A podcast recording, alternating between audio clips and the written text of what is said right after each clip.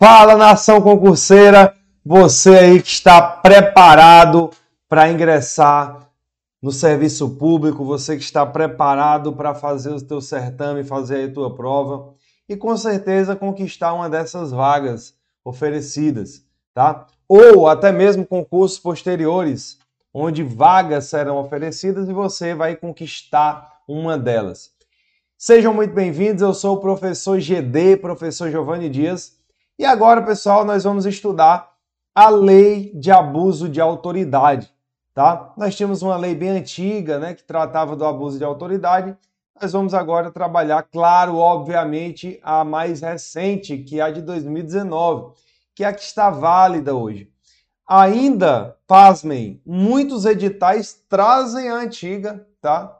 Como cobrança de edital, eles têm uma espécie de confusão mental e cobram lá a Antigona, tá bom? Não, nós vamos trabalhar, lógico, a mais recente. Então, pessoal, vamos trabalhar aqui dentro da sistemática de blocos, tá? Vamos trabalhando bloco a bloco dentro dessa gravação ao vivo. Você que é novo aqui, se inscreva já no canal do YouTube do Objetivo Concursos e conheça a plataforma do Objetivo Concursos, os cursos isolados, a assinatura do Objetivo Play e tem acesso ao melhor conteúdo, tá bom? Então vamos começar aqui agora, pessoal, a nossa gravação dos blocos, trabalhando ponto a ponto dos nossos flashcards. Você vai entender o que é o flashcard. Vamos lá. Fala galerinha show do Objetivo Concursos, professor GD na área, sejam muito bem-vindos. Vamos trabalhar agora dentro dos nossos flashcards, né, que são os nossos resumos gerais do conteúdo da disciplina, vamos trabalhar agora a lei de abuso de autoridade, tá? Os flashcards eles são muito importantes para que você possa ter aquela memória rápida acerca do conteúdo cobrado dentro das demais legislações, tá? E também dentro das disciplinas básicas, tá? Estudar por flashcard tem uma importância gigantesca na tua preparação, tá bom? Porque é uma espécie de revisão dinâmica. Então eu trouxe para vocês aqui, dentro da lei de abuso de autoridade, pontos essenciais que podem ser cobrados em prova. Tranquilo? Show de bola?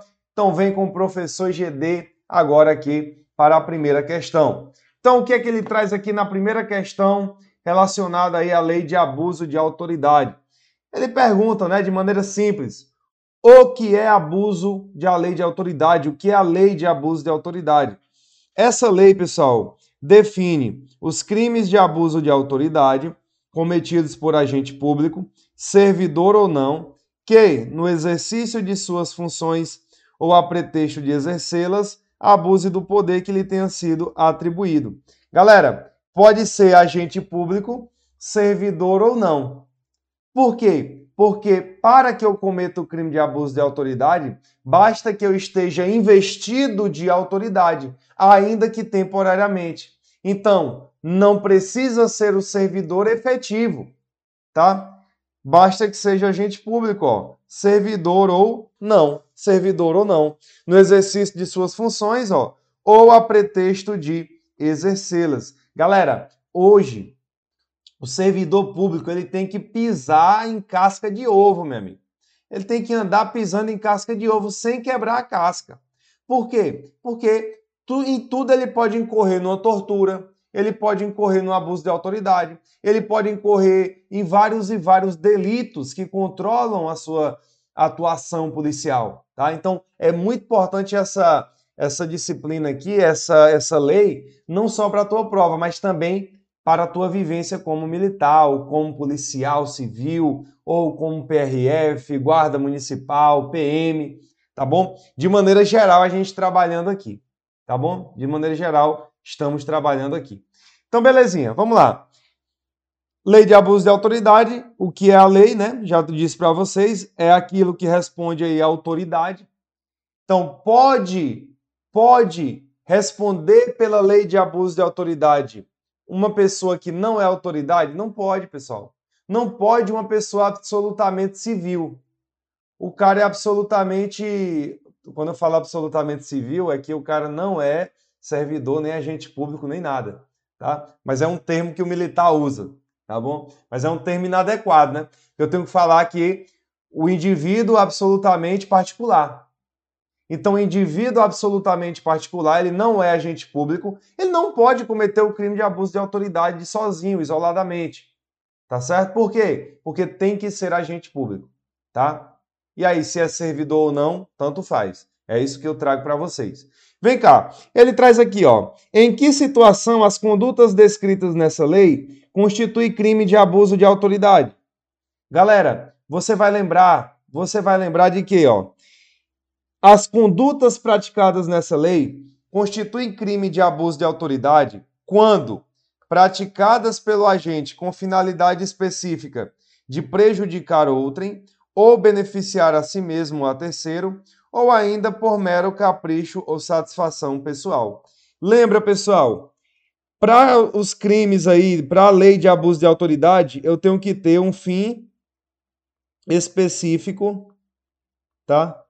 Um fim específico de agir. Um fim específico de agir. E que fim específico de agir é esse? É o M, lembra lá do, do, dos cantores, né? O MPB. MPB. O que é o MPB? Vamos lá. Ele tem que ter a intenção de prejudicar outrem, olha o pezinho aqui, beneficiar a si mesmo, olha o B aqui, ou por mero capricho ou satisfação pessoal. Olha o M aqui. Então, MPB. Nos crimes relacionados a abuso de autoridade, eu tenho que ter um fim específico de agir. Tá? É tanto que não há, não há o que se falar em abuso de autoridade culposo.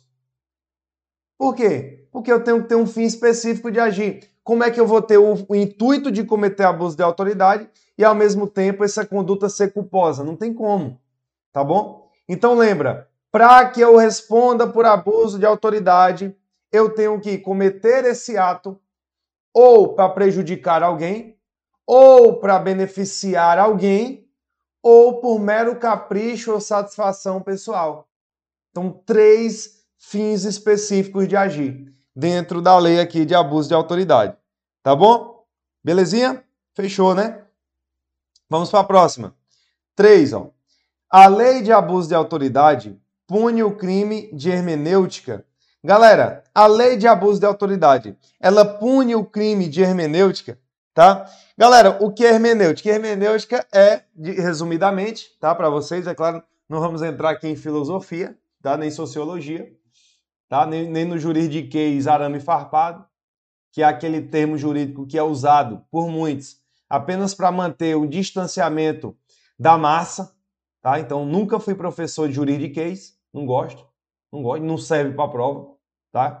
A não sei que seja outra, uma prova aí, sei lá, que você não vai fazer, né? Magistratura, você não vai fazer prova para juiz agora, tá bom? Nem para promotor de justiça agora, tá? Pelo menos na minha aula, não. Então não vai servir o juridiquês para a gente aqui. A gente, tem, a gente tem que falar numa linguagem simples. Então, hermenêutica, interpretação da lei. A interpretação da lei, pessoal, a mera interpretação errada da lei, ela pode gerar responsabilidade perante o, a lei de abuso de autoridade? E aí, o que, é que você acha? Não. Ele traz aqui, ó, a divergência na interpretação de lei ou na avaliação de fatos e provas não configuram abuso de autoridade. Então, a divergência entre a interpretação da lei ou avaliação de fatos e provas não configura abuso de autoridade. Então, por exemplo, o delegado ele interpretou a lei de uma forma equivocada e acabou por gerando, pedindo a prisão preventiva de determinado investigado. O delegado ele pode responder por abuso de autoridade? Nesse, desse caso, não. Por quê? Porque não houve o dolo. Então é por isso que ele traz, pessoal, inicialmente, aquela pré condição para que exista esse delito. Tem que haver o dolo, tá bom? Tem que haver o dolo. Então tem que haver o fim específico de agir. Então uma mera falsa interpretação da lei não pode resultar, tá? Em prejuízo para o agente. Por quê? Porque abuso de autoridade, eu tenho que ter a intenção, tá? A palavra aqui para a gente é intenção. Beleza? Bora para a quarta. Quem pode cometer sujeito ativo de abuso de autoridade. Então, qualquer agente público, servidor ou não. E aí, pessoal, as provas, elas gostam, elas sabem, né? As bancas. Não é à toa que é a banca que faz o teu edital, né, meu filho? Então, a banca sabe as leis que vão cair lá para vocês. E o cara que vai fazer a questão de, da lei de abuso de autoridade é o mesmo cara que vai fazer a questão da lei de tortura, por exemplo. Tá? Não estou dizendo que vai cair especificamente, mas só para você ter uma ideia. O cara que vai fazer a questão de abuso de autoridade é o mesmo cara que vai fazer a questão de legislação especial. O mesmo professor que vai fazer. Então ele tenta dar uma misturada nas leis ele sabe que, por mais que não caia no concurso específico, mas você estudou tal lei, você pode se confundir. Então, por exemplo, vou dar um exemplo aqui. Para que eu cometa o crime de tortura, é necessário que eu seja servidor público? Não, não é necessário. É necessário que eu seja agente público mais amplo? Também não é necessário. Qualquer pessoa pode cometer. É diferente do crime de abuso de autoridade. No crime de abuso de autoridade, só pode cometer se for autoridade. Mas essa autoridade, ela pode ser o quê? Um agente público, claro servidor ou não, tá? Ela pode, é, essa autoridade ela pode ser uma autoridade que é servidor ou não, tá bom? Beleza? Então, ó, é o sujeito ativo do crime de abuso de autoridade, qualquer agente público, servidor ou não, da administração direta, indireta ou fundacional de qualquer dos poderes. Da, ele traz da União, ele traz lá o rol, é um rol lá na lei. União, estados, Distrito Federal, municípios e de território, compreendendo, mas não se limitando a servidores públicos e militares ou pessoas a ele equiparadas, membros do Poder Legislativo, membros do Poder Executivo, membros do Poder Judiciário, membros do MP e membros dos tribunais e conselhos de contas, tá? Então, meu amigo, Falou em agente público, de maneira geral, caiu na prova, o cara é agente público, ainda que temporário, transitório, ele vai estar sujeito à lei de abuso de autoridade. E aí nós temos condutas que correlacionam-se a essa lei de abuso de autoridade, tá? Que se correlacionam a determinados é, tipos penais aqui dentro dessa norma. Vamos para a quinta. Qual a definição de agente público para os efeitos dessa lei. Nós temos, pessoal, lá no artigo ó, 327 do Código Penal, o conceito de quê? De funcionário público. Conceito de funcionário público. Conceito de funcionário público, tá? Ainda que ele traz, né? Agente ou funcionário ou servidor ainda que transitoriamente, sem remuneração. E aí tem as equiparações, tá? Quem presta serviço para é, empresa concessionária de serviço público. Aí tá, tem as equiparações, então é um conceito amplo de funcionário público. E aí a lei de abuso de autoridade traz também o seu próprio conceito, que é bem parecido com o que tem lá no 327 dentro do Código Penal brasileiro. O que é que ele fala? Ó? Qual a definição de agente público para efeitos dessa lei? Vamos lá. Todo aquele que exerce, ainda que transitoriamente ou sem remuneração, por eleição, nomeação, designação, contratação ou qualquer outra forma de investidura ou vínculo, mandato, tá? Então, ou seja, por exemplo, os membros do legislativo não escapam, né? A gente viu lá na, no item passado tá? Então, meu amigo, prefeito, vereador, deputado, senador, não escapa não, tá? Claro, prefeito é do executivo, é porque eu só resumi tudão, tá bom? Então, os políticos não escapam, tá? De maneira geral, para não vincular só ao, ao do legislativo, tá? Porque eu falei também do prefeito, do executivo. Então, veja, galera, não, não escapa. Se for agente público, não escapa. Ou, ou se estiver como agente público, não tem como escapar dessa lei cargo, emprego ou função em órgão ou entidade abrangidos pelo caput desse artigo. Tá bom? Qual é o tipo de ação penal do crime de abuso de autoridade? Aqui, galera, isso aqui cai em prova não, isso aqui despenca. Os crimes de abuso de autoridade constantes nesta norma de abuso de autoridade, eles são de ação penal pública incondicionada. Ou seja, pessoal, independe independe de representação, tá? Independem de representação, de requisição, tá? Independe de qualquer situação.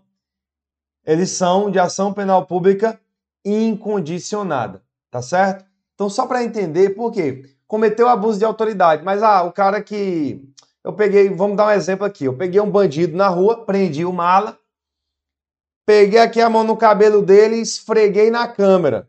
O que foi que eu fiz? Eu causei o quê? Um ato vexatório contra o indivíduo, tá? Contra o preso. Então causei um ato aí que causou vexame a ele. Isso aí é abuso de autoridade. Por mero capricho ou satisfação pessoal, tá? Então se enquadrou em abuso de autoridade. Aí o cara vai lá e diz: Não, mas eu não me importei, não. É, eu, eu não me senti. É, é, eu não me senti vítima, não. Todo mundo já me conhece tal. Negativo. A lei, pessoal, ela é de ação penal pública incondicionada constatado o abuso da autoridade, independe de qualquer condição. A vítima não precisa representar, não. Tá bom? Então, isso aqui é o que está constante aí também dentro da nossa norma. Abuso de autoridade. Bora para a próxima? Bora para o próximo ponto aqui. E o último ponto, né? Desse, desse nosso bloco. A previsão expressa de ação privada subsidiária da pública na Lei 13.869 de 2019, né, que é a lei aqui de abuso de autoridade, há previsão expressa de ação privada subsidiária da pública? Se sim, qual o prazo para exercê-la? A partir de quando esse prazo começa a contar? Olha aí, várias perguntas numa só, né? E ele traz, ó, sim, a ação penal privada subsidiária será exercida no prazo de seis meses, contados da data que se esgotar o prazo para oferecimento da denúncia. Meu amigo, o Ministério Público ele tem um prazo para oferecer a denúncia, tá? Em face de uma conduta de abuso de autoridade. Mas o Ministério Público pode, por diversos motivos, não observar esse prazo. Ele está errado, ele tem que observar. Mas se ele não propor ação penal no prazo cabível, e aí? O cara que se sentiu vítima do abuso de autoridade, ele pode entrar com ação penal privada subsidiária da pública? Isso aí está previsto na Constituição? Pode. E também na lei de abuso de autoridade, né? Principalmente, o que a gente está estudando aqui agora. Pode sim. Então, cabe sim, cabe sim ação penal privada subsidiária ó, da pública na lei de abuso de autoridade. Tá certo? Então ele traz, ó, a ação privada subsidiária será exercida no prazo de seis meses, contados da data que se esgotar o prazo para oferecimento da denúncia. Então, qual é o prazo aqui da ação privada subsidiária da pública? Prazo de seis meses. Belezinha? Então, pessoal, ó, nesse primeiro bloco aqui, é você lembrar, primeiro, o que pune aí os crimes de abuso de autoridade, né? O que é a lei de abuso de autoridade? São, né, ele define os crimes cometidos por agente público, tá? Por autoridades. O 2. Em que situação as condutas descritas nessa lei constituem crime? Quando praticadas no MPB. MPB, mero capricho, prejudicar alguém ou beneficiar alguém, tá? MPB. E aí a gente vem para cá, ó. A gente vem para cá. A lei de abuso Pune o crime de hermenêutica? Não, pessoal, porque a divergência ou má interpretação de determinada norma não pode ser considerado como abuso de autoridade, tá? Quem pode cometer o sujeito ativo? Qualquer agente público, servidor ou não. Qualquer agente público, servidor ou não. Ainda que sem remuneração ou transitoriamente. Aí a gente veio para cá. Qual a definição de agente público? E ele traz aqui, ó, aquele que exerce, ainda que transitoriamente sem remuneração, ele traz nomeação, designação, tá? Emprego ou cargo público, tá bom? Mandato, cargo, emprego ou função em órgão de entidade abrangidos pelo CAPT. Ela é de ação penal pública incondicionada e, para encerrar, cabe sim ação privada subsidiária da pública, tá? Então aí a gente encerra esse nosso primeiro bloco aqui trabalhando o crime de abuso de autoridade. Valeu, pessoal. Tamo junto. Até o próximo bloco. Valeu. Fala você do YouTube, né? Não terminou ainda não. Calma, calma lá. Estamos aqui encerrando o nosso primeiro bloco. Vamos começar outro bloco agora. E não vai beber água agora não. Precisa ir no banheiro agora também não. Segura. Segura. Mas o café tá frio. Segura um pouquinho. Eu vou trabalhar mais um bloco e aí eu vou dar um tempinho aqui, um intervalozinho de 5 minutos, nem 5 minutos. Vamos dar 3 minutos depois desse próximo bloco para vocês beberem uma água, tá aí no banheiro, rapidinho. Você que chegou agora na live, a live já estava rolando aí, já tava, já tinha começado. Eu quero te convidar a se inscrever aqui no canal do YouTube do Objetivo Concurso. Compartilhar esse vídeo com todos os seus amigos que vão fazer esse concurso, tá? E principalmente conhecer o Objetivo Play ou conhecer aí os cursos isolados da plataforma do Objetivo Concurso, tá? Aqui você tem uma preparação real, uma preparação focada 100% na sua aprovação. Beleza? Tamo junto? Então, vamos retornar, vamos voltar aqui para a nossa aula, nosso segundo bloco. Depois desse bloco, tempinho para vocês aí beberem água no banheiro, tá bom? E aí a gente continua com toda essa dinâmica. Boa noite a todos, muito obrigado pela participação aí ao vivaço de todos. Tamo junto. Vamos agora começar. Fala galerinha, show do Objetivo Concursos, professor GD na área. Mais um bloco, abuso de autoridade. A gente já viu os, as formas, os ditames iniciais, como funciona essa lei de abuso de autoridade, né? Quando é que ela vai ser aplicada? A quem vai ser aplicada? Qual a espécie de ação penal? É, falamos também do prazo da ação privada e a possibilidade da ação privada subsidiária da pública. Então já trabalhamos muitos pontos aqui importantes, tá? E agora, pessoal, nós vamos para o flashcard número 8. Flashcard número 8. Ó, o que é que ele traz? O particular pode cometer abuso de autoridade, né? É, vocês podem se deparar com uma perguntazinha dessa aqui na prova. O particular pode cometer abuso de autoridade? E aí, pessoal? Aí você vai botar em regra, não. Eu não falei aqui que absolutamente que era absolutamente impossível o particular cometer abuso de autoridade. Eu não falei isso. Porque o particular ele pode cometer.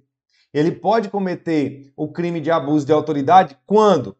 Quando? Quando, ó, for em coautoria, né?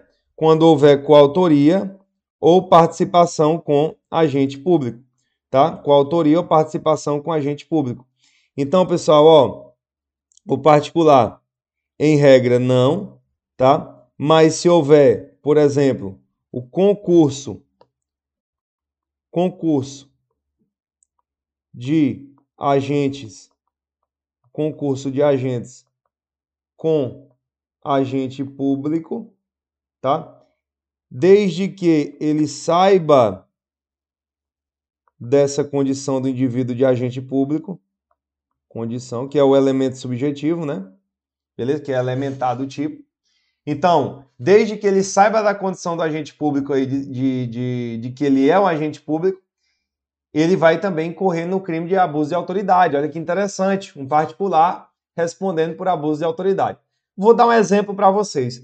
Lembra daquele exemplo que o cara pegou, o, o, o policial pegou a mão, botou a mão aqui na cabeça do preso puxou o cabelo do preso e mostrou para uma câmera lá de determinada televisão, de determinado canal televisivo. Então pegou aqui e mostrou lá para o jornal, jornalzão lá sensacionalista, aquele que só fala em desastre, né? O policial pegou, mostrou lá na câmera. Imagina que o policial está mostrando na câmera lá a cara do bandido e um particular ajuda ele, segura também um pouco aqui ou segura as pernas, os braços para que aquele marginal possa sair nas fotos lá, nos vídeos né, da televisão. Tá bom? Eu estou falando assim porque é o tratamento que eu tenho né, com esse tipo de gente que não presta. Então eu falo bandido, às vezes marginal, tá bom? Mas sem citar A ou B, tá? Sem citar A ou B e sem citar também a nada. É só uma referência, tá bom? Pegou aqui o que você não pode fazer, por quê? Você fizer um ato desse, meu amigo, é abuso de autoridade na hora. Então hoje o polícia tem que saber trabalhar, tem que trabalhar pautado na lei, acabou. Sem se emocionar, meu amigo. Se se emocionar, já era. Tá bom? Então trabalha pautado na lei que dá certo. Então o cara lá, particular, ajudou o policial, ou particular também responde por abuso de autoridade. Por quê? Porque ele agiu em concurso de pessoas com um agente público. Tranquilo? Então há essa diferenciação quanto a essas duas condutas. Tá bom? Beleza? Então, quando cair para vocês, o particular pode cometer abuso de autoridade? Em regra, não. Salvo em qual autoria ou participação com agente público. Então, cuidado com a questão de prova. Se a questão falar o particular, em nenhuma hipótese, pode responder por crime de abuso de autoridade. Tá errado. Porque há hipóteses onde ele pode responder pelo crime de abuso de autoridade. Tá bom? Então, cuidado com as questões absolutas, exclusivamente, somente, jamais. Cuidado com as questões de cunho absoluto, tá? Elas são perigosíssimas. Beleza? Então, superada aqui a oitava questão, vamos o oitavo item, né? Vamos para o nono. O que é que diz, pessoal, aqui? O que é que traz aqui para a gente o nono item? Então, o nono item traz o seguinte, ó. Os crimes da lei de abuso de autoridade podem ser praticados de forma é, culposa. Então, os crimes de abuso de autoridade podem ser praticados, pessoal, de forma culposa. E aí? A resposta é não, tá? Meu amigo, se eu tenho um fim específico de agir, se eu tenho um fim específico de agir, que pode ser o que, galera? Pode ser o MPB, MPB, mero capricho por satisfação pessoal, prejudicar alguém ou beneficiar alguém, se eu tenho que ter esse fim específico de agir, é impossível eu responder por um crime de abuso de autoridade na modalidade culposa. E aí eu falo com toda a propriedade do mundo, é impossível eu responder. Tá bom? Então, por exemplo, ó, não comete crime de abuso de autoridade o agente que deixa pelo excesso de serviço e escassez de pessoal de comunicar a prisão de alguém imediatamente, pois exige um dos três tipos de dolo específico. Agora, esse deixa aqui, pessoal, ó, esse verbo deixa é mediante o que? Ele esqueceu mesmo. É mediante o que? É mediante a culpa. Então não houve dolo. Se ele deixa de comunicar à autoridade judiciária competente a prisão de determinada pessoa, aí não. Se ele deixa por dolo, aí não, aí ele responde tá bom? Esse deixa aqui é quando é por culpa. E se for culposo, ele não vai responder, porque não existe abuso de autoridade culposo, tá? Devidamente preenchido aí seu fim específico de agir. Então, nona questão, gabaritão, resposta, ó, não. Beleza? Podemos ir para a 10, vamos para a décima, né? Décima question aí. Bora aí. Décima question. O que é que tem na décima? Quais são os tipos de dolos exigidos no crime de abuso de autoridade? Galera, parece redundância. Parece redundância, mas é ênfase. Isso aqui é revisão. São os pontos principais da lei de abuso de autoridade. E nós vimos basicamente os principais pontos iniciais aí. A quem é aplicada a lei de abuso de autoridade? Quando é aplicada a lei de abuso de, abuso de autoridade? E vamos entrar mais para frente um pouco pouquinho aí nas condutas principais, tá? Ação do abuso de autoridade é o quê? Ação penal pública incondicionada. Devidamente, devidamente preenchido esses quesitos. Eu tenho que ter um fim específico de agir? Tenho. Por esse motivo, existe o crime de abuso de autoridade apenas com a modalidade dolosa. Então só existe abuso de autoridade aí, pessoal, mediante o dolo, mediante o dolo. Não vai existir abuso de autoridade culposo. Porém, eu posso ter abuso de autoridade mediante uma ação ou mediante uma omi, omissão. Geralmente os omissivos são correspondentes à autoridade judiciária. Geralmente, a gente vai chegar nisso. tá? Deixou de proceder de determinada forma, ou então até o próprio delegado deixou de proceder de determinada forma, mas com dolo. Então, abuso de autoridade pode se dar com ação ou omissão? Pode. Pode ser omissivo. Nós temos condutas omissivas. Porém, não pode ser culposa. A conduta sempre vai ser dolosa, tá? Então, quais são os tipos de dolos exigidos no crime de abuso de autoridade? Primeiro dolo, pessoal, exigido: prejudicar outrem, tá? Então, dolo específico de prejudicar outrem. Se você simplesmente quer prejudicar outra pessoa. Você agora virou policial, né? E é aquele seu vizinho que tirava onda com a sua cara, aquele seu vizinho tirava onda com a sua cara todo dia, agora você vai se vingar. Eu quero prejudicar ele. E aí você incorre em qualquer dos itens dos crimes de abuso de autoridade. Houve um fim específico de prejudicar o seu vizinho. Ou você quer se beneficiar ou beneficiar outra pessoa, tá? Também vai incorrer no crime de abuso de autoridade. Ó. Ou, por último, por mero capricho ou satisfação pessoal, tá? Então, você faz aquilo por mera satisfação pessoal. Ah, eu quero mesmo cometer aquele abuso, eu não vou avisar a família de ninguém que esse cara está aqui preso. Eu não vou relaxar a prisão de ninguém que ali é um vagabundo, tá? Então, tudo isso é abuso de autoridade. Tá certo? Relaxar a prisão a gente sabe que é do juiz, tá? Tô generalizando aqui. Beleza? Então, deve ter o que? O dolo específico de agir, a vontade livre e consciente de causar o dano no determinado indivíduo. Vamos lá. 11. Olha que legal. Quais são os três efeitos extrapenais da condenação, efeitos da condenação, por crime de abuso de autoridade? Então, quais são os três efeitos extrapenais é, por crime de abuso de autoridade, pessoal. E aí? Primeiro, torna certa. Aqui eu não estou falando, eu não estou falando ainda, pessoal, de pena propriamente dita. Estou falando de efeito extrapenal. Ou seja, eu não estou falando da pena lá privativa de liberdade, que é logicamente você vai pegar. Além dessas, quais são as consequências para quem comete o crime de abuso de autoridade?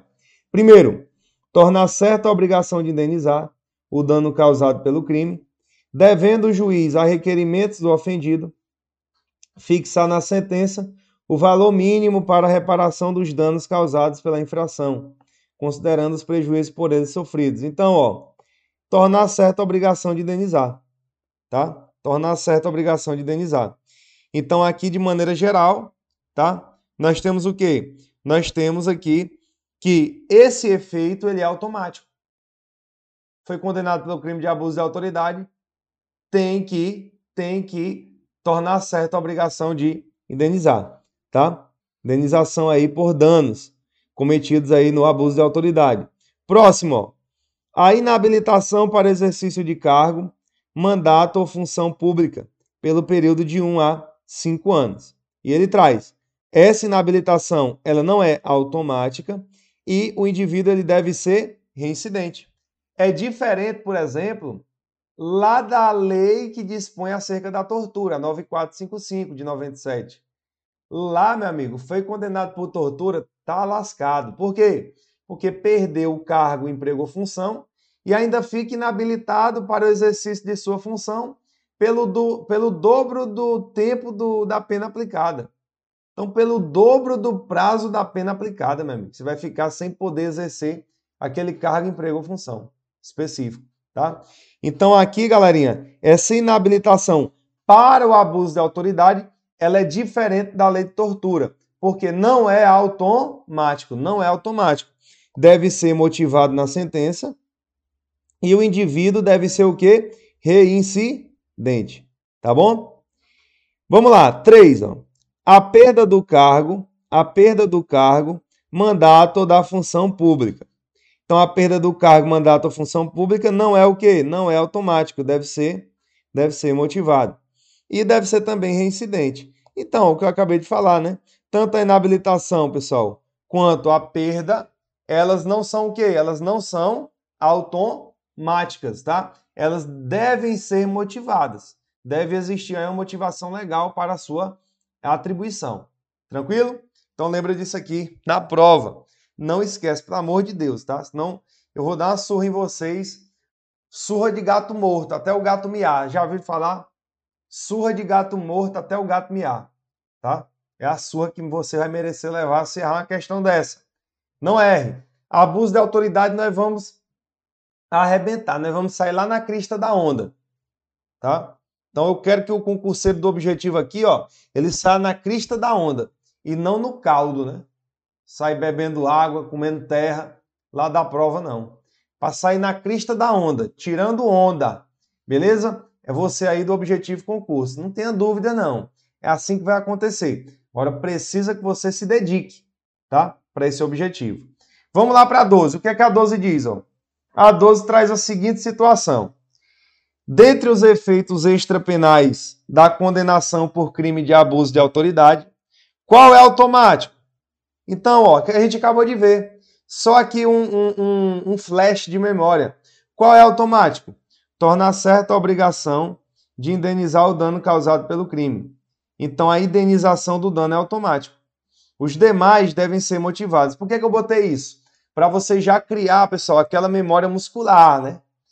Ah, o que é que é motivado, o que é que é automático. Meu Deus do céu, e agora? É simples. Lembra, tudo deve ser motivado, exceto a obrigação de indenizar. Então, tudo é motivado, exceto a obrigação de indenizar, que é um efeito automático da sentença. Foi condenado por abuso de autoridade, é certo aí que você vai ter que tornar certa a obrigação de indenizar. Tem que indenizar o indivíduo que sofreu abuso de autoridade. Tá bom? 13. Dentro dos efeitos da condenação por crime de abuso de autoridade, que exige a reincidência para serem aplicados, ó. Dentre os efeitos da condenação por crime de abuso de autoridade, que exige a reincidência para serem aplicados, a reincidência deve ser específica. Então vamos lá. Aqui, pessoal, é porque ficou uma formulação um pouco genérica, né? Mas vamos entender. Você sabe que dentro das duas últimas hipóteses que a gente viu, inabilitação e perda da função pública, cargo, emprego, precisam ser o quê? Eles precisam ser reincidentes. Além desse fato de, de é, é, ter a obrigação de ser motivado, o cara deve ser reincidente. Mas essa reincidência ela é específica ou não? Por exemplo, se o cara cometeu um crime de estupro e depois cometeu um crime de abuso de autoridade, essa reincidência por estupro que não é da mesma natureza do abuso de autoridade, ela tem alguma relevância? E aí? A reincidência tem que ser específica, tem que ser em outro crime de abuso de autoridade, e aí depois comete outro de abuso, e aí? Como é que funciona? Vamos lá. A inabilitação para o exercício do cargo, mandato ou função pública pelo período de 1 a 5 anos e a perda do cargo, mandato ou função pública a reincidência deve ser específica em crime de abuso de autoridade. Olha que legal. Então, cometi um crime de furto, cometi um crime de abuso de autoridade posteriormente, dentro do período cabível do que eu considero reincidente ou não, eu não vou considerar para reincidência para fins do abuso de autoridade. Só considera-se reincidência para fins da lei de abuso de autoridade Quanto aos efeitos extrapenais, a reincidência específica. Ele tem que ser reincidente em crime de abuso de autoridade. Entendeu? Tranquilo? Deu para pegar aí no vento, né? Deu para pegar tranquilamente. Vamos aqui para a última desse bloco, galerinha. Última do bloco. Quais as penas previstas ou quais as penas restritivas de direitos substitutivas das privativas de liberdade previstas nessa lei. E aí ele traz, ó, a prestação de serviço à comunidade ou a entidades públicas e suspensão do exercício do cargo ou da função do mandato ou do mandato pelo prazo de um a seis meses, com a perda dos vencimentos e das vantagens. Então, eu posso ter essas penas aqui aplicadas ao indivíduo que cometeu o crime de abuso de autoridade substituindo as penas de quê? As penas privativas de liberdade, tá? Então eu posso, por exemplo, fazer com que o servidor preste um serviço à comunidade ou entidade pública, tá? Pelo prazo aí de um a seis meses, tá? beleza? Ele fala aqui de maneira específica, mas vamos trabalhar de maneira geral. Cara vai prestar serviço aí para determinada entidade pública, ao invés de ser preso, de perder sua liberdade por determinado tempo. Então pode haver essa substituição aí de uma pena privativa de liberdade por uma restritiva de direito. Beleza? Então fechamos esse bloco, galerinha. Tamo junto. Até o próximo bloco. Valeu. E você, pessoal do YouTube, vamos já continuar nossas aulas aqui, tá? Eu vou dar um intervalozinho pequeno de 3 minutos para você beber água no banheiro. 3 minutos batido, tá? Nada mais do que isso. Tranquilo? Tamo junto? Então, te espero, pessoal. Daqui a pouco, espera aí, 3 minutinhos. É um jogo duro, pastor.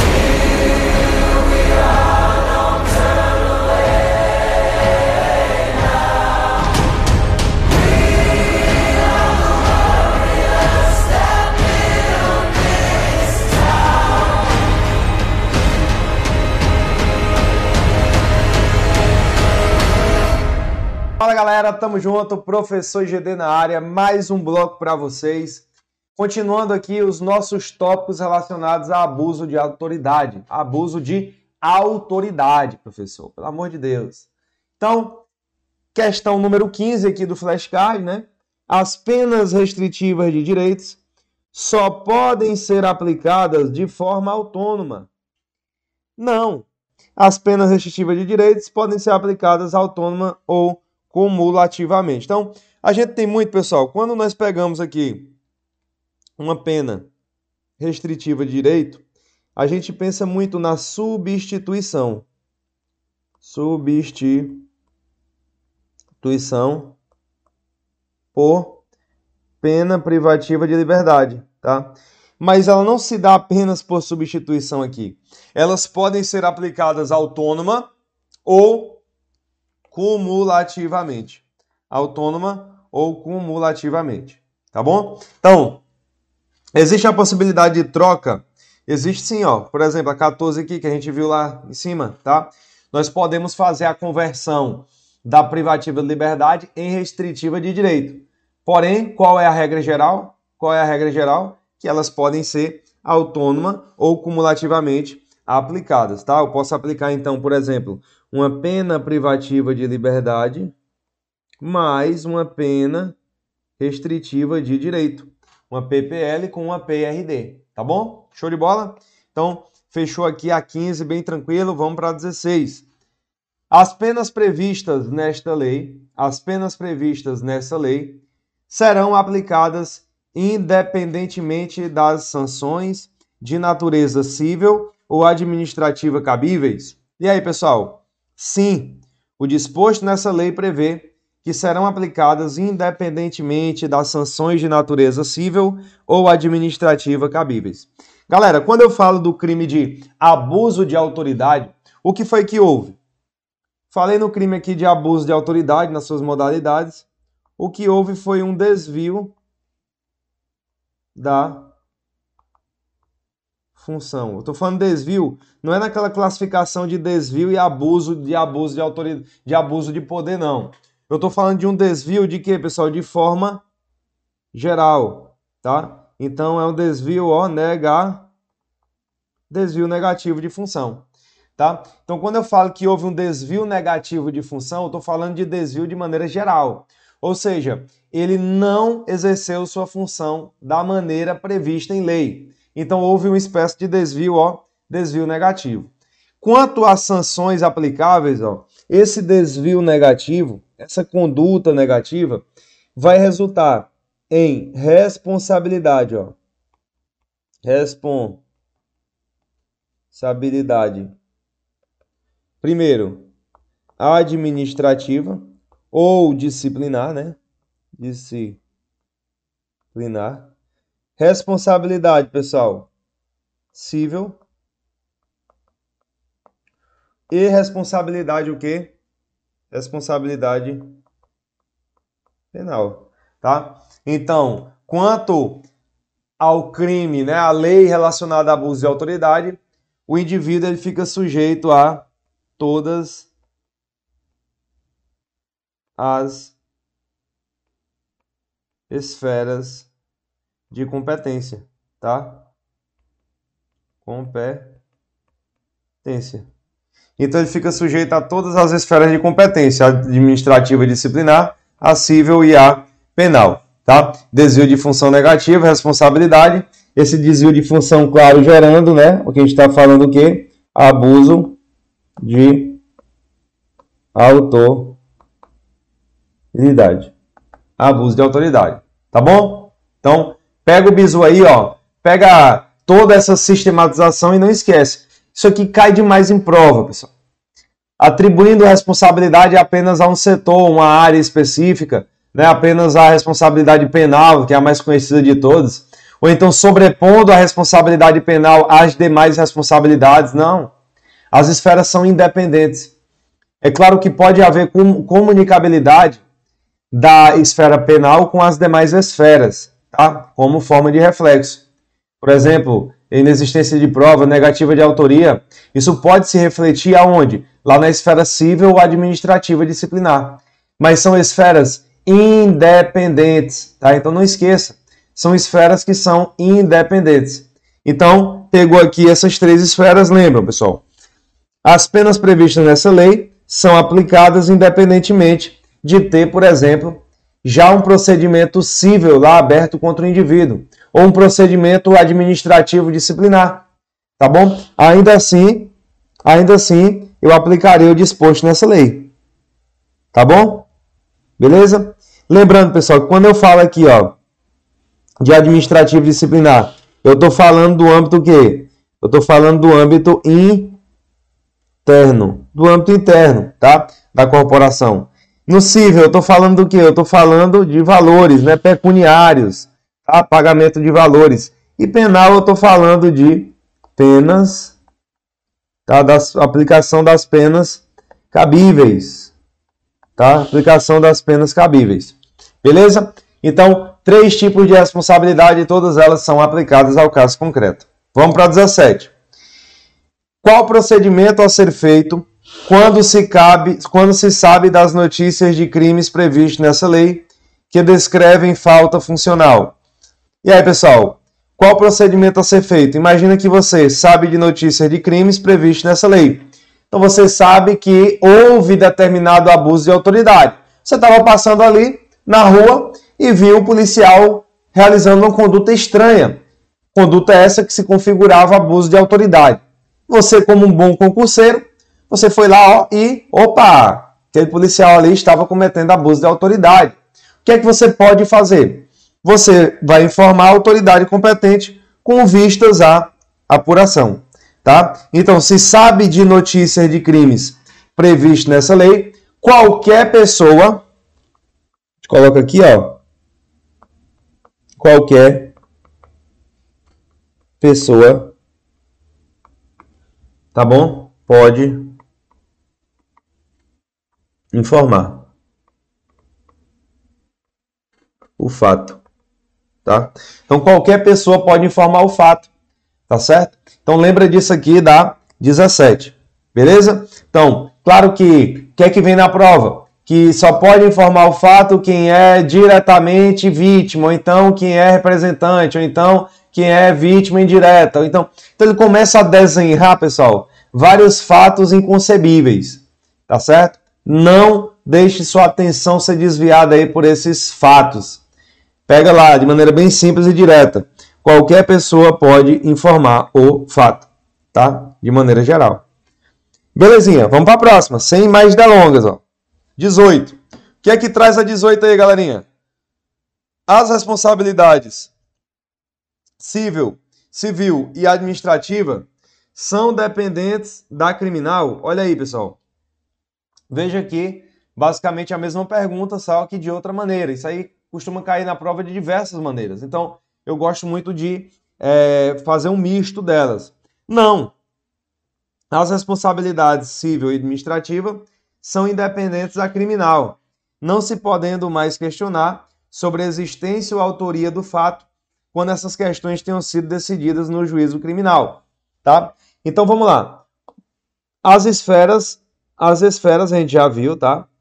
A gente já viu aqui que as esferas são o que, pessoal? São independentes. As esferas são independentes, tá? Agora nós temos aqui uma observação bem grande, meu amigo. Nós temos uma observação bem grande acerca de dois tópicos, ó. Primeiro tópico que ele traz, ó, existência ou autoria do fato, tá? Existência ou autoria do fato quando essas questões tenham sido decididas em juízo criminal, tá? Então, ó, existência, existência e autoria, tá? Ou seja, pessoal, inexistência do fato, inexistência do fato ou negativa de autoria. São os dois pontos que, se resolvidos na esfera criminal, se resolvidos na esfera criminal, não podem mais ser questionados, tá? Não podem mais serem questionados na esfera civil, né? Na esfera civil ou civil, tá? Ou administrativa. Tá bom? Então lembra disso aqui. Inexistência de fato ou negativa de autoria. E ele traz quanto à existência do fato, quanto à autoria. Isso aqui são as duas únicas hipóteses, únicas hipóteses, onde eu tenho onde eu tenho uma comunicação de um fato, de uma apuração na esfera criminal, trazendo influência para a esfera civil ou administrativa, tá bom? Lembra aqui desse exemplo que a gente trouxe. Então, ó, pega o não aí para você.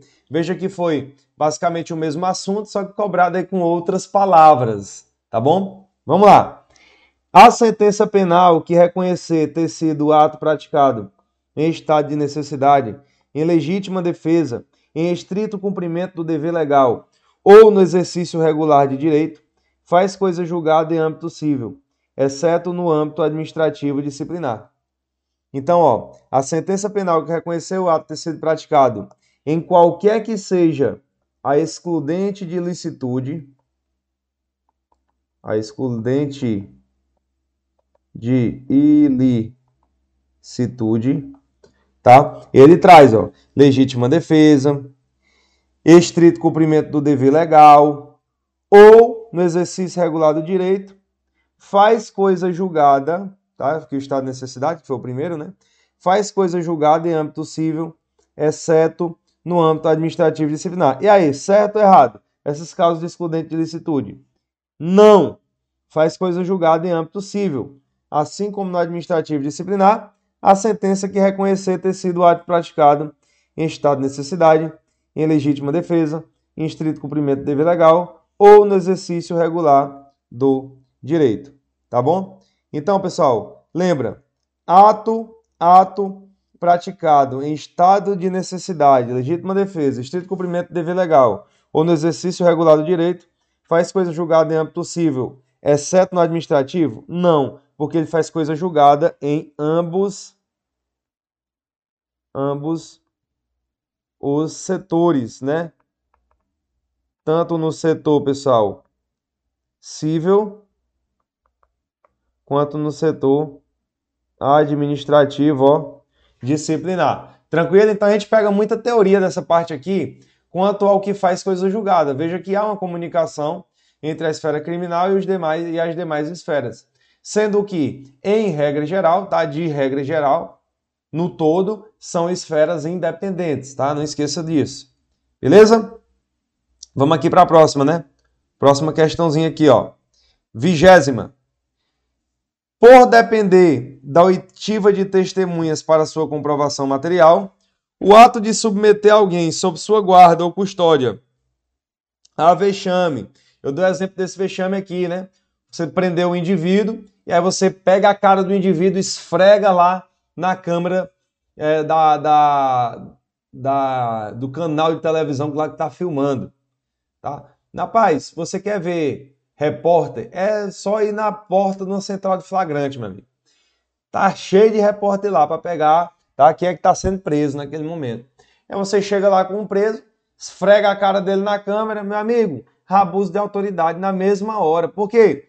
Porque você causou vexame, ó. Então, ó, por depender da oitiva de testemunha para sua comprovação material, o ato de submeter alguém sob sua guarda ou custódia a vexame ou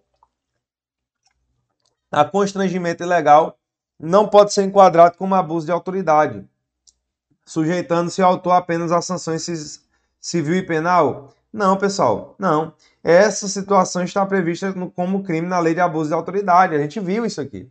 Tá? Então isso aqui é crime. Crime na lei de abuso de autoridade, ó. Crime na lei de abuso de autoridade. E eu falo sem medo de errar e com muita pesquisa, aqui é o crime mais cobrado. Cobrado, tá? Da lei de abuso de autoridade. Por quê, galera? Porque uma simples foto pode parecer, é, uma simples foto vazada, né? Ela pode gerar uma justificativa para que o militar responda por abuso de autoridade.